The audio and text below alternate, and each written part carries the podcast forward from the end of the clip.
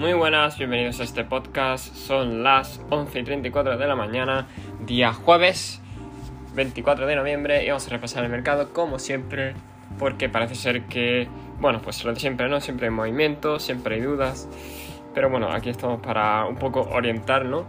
Y empezamos con Bitcoin diario, donde vemos que está alcista en diario, Zona posible de rebote son los, bueno, ya lo dije, los 18.400, 300, 500, 200, ¿vale? Por ahí. Eh, lo cual está bastante genial. Y, nada, pues las criptos evidentemente van a seguir a Bitcoin. Eh, no hay mucha... Hoy no hay mucha variación. No estoy viendo tampoco una... ¿Cómo, cómo decirlo?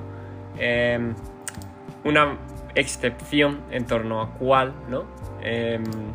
Pero sí que es verdad que, que es interesante, ¿no? A ver eh, si alguna ha pumpeado o ha dumpeado de una manera extraña, pero por lo que estoy viendo no, no es el caso, así que no me extraña.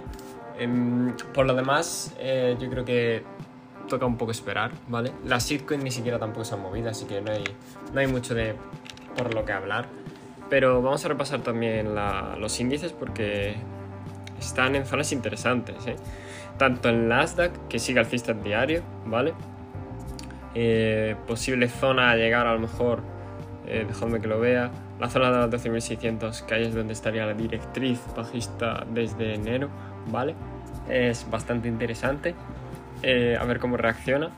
Pero esto todavía sigue alcista. Lo que me sorprende es que los índices están subiendo bastante y Bitcoin no. O sea que eso también es una cosa peculiar.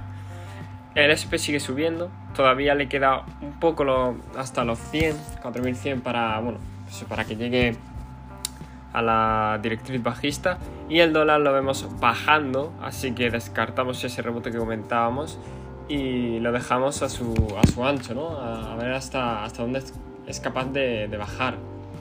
Y poco más que comentar, el oro, eh, 1755 precio actual, está haciendo pues un rebote pues para seguir subiendo porque no tiene pinta de que quiera seguir bajando. ¿no?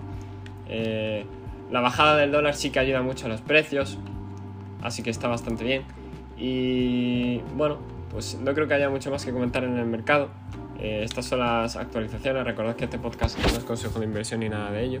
Y nos vemos en el siguiente.